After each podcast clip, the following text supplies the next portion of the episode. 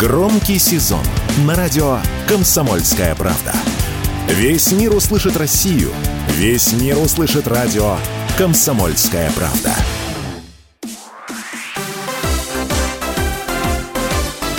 Новости спорта. Казанский «Акбарс» победил омский «Авангард» в матче регулярного чемпионата континентальной хоккейной лиги.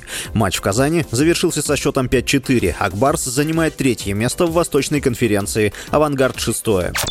Международная федерация футбола учтет в рейтинге товарищеский матч сборных России и Кении. Об этом сообщает РИА Новости со ссылкой на службу коммуникации Российского футбольного союза. Сборные России и Кении проведут товарищеский матч 16 октября. Четырьмя днями ранее запланирована встреча против Камеруна в Москве.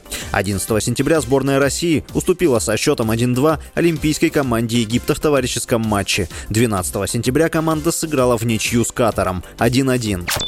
Нападающий Лионель Месси вызван в сборную Аргентины на матче квалификации чемпионата мира 2026 года, сообщила пресс-служба Ассоциации футбола Аргентины. Месси пропустил последние четыре матча Интер-Майами, в том числе финал Кубка США, из-за проблем со здоровьем. В последний раз он играл 21 сентября в матче с Торонто. Его заменили на 37-й минуте. Месси выиграл со сборной Кубок Америки в 2021 году и чемпионат мира в Катаре. С вами был Василий Воронин. Больше спортивных новостей новостей читайте на сайте sportkp.ru Новости спорта.